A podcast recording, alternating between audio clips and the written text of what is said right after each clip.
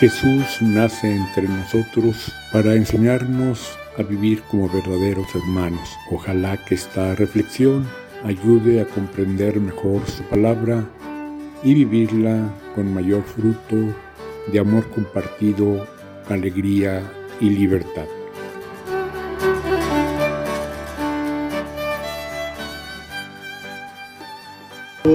Es muy breve, pero tiene una gran riqueza nos señala dos puntos fundamentales de la enseñanza de Jesús muy relacionados entre sí.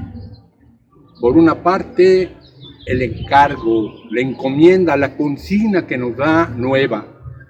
Ámense unos a otros como yo los he amado. No nada más como a sí mismos, sino con un amor más grande, el que Jesús nos ha tenido. Y luego en estrecha relación nos dice, y en esto van a conocer las demás personas que ustedes son mis discípulos, que ustedes creen en mí, que se aman unos a otros.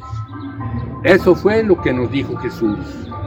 Pero si venimos a la realidad actual y nos preguntamos nosotros mismos en qué pensamos que nos distinguimos u otras personas en qué piensan que se dan cuenta que somos católicos, pues a veces señalamos los sacramentos o el venir a misa o el acudir a fiestas. Y todo eso tiene su razón de ser. Pero si no hay ese amor mutuo que quiere Jesús, que sea el signo de los que creemos en, en Jesús, no estamos siendo verdaderamente discípulos suyos.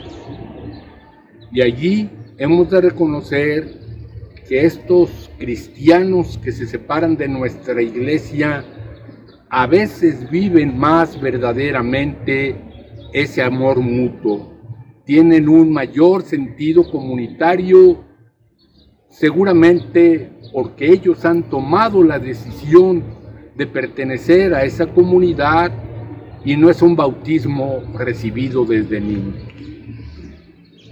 Pero en todo caso, se nos invita a procurar más y más que ese amor mutuo entre nosotros mismos y que de allí se difunda hacia los demás sea el signo de que verdaderamente creemos en Jesús y que los sacramentos, el venir a la iglesia, las fiestas, escapularios e imágenes fortalezcan el amor.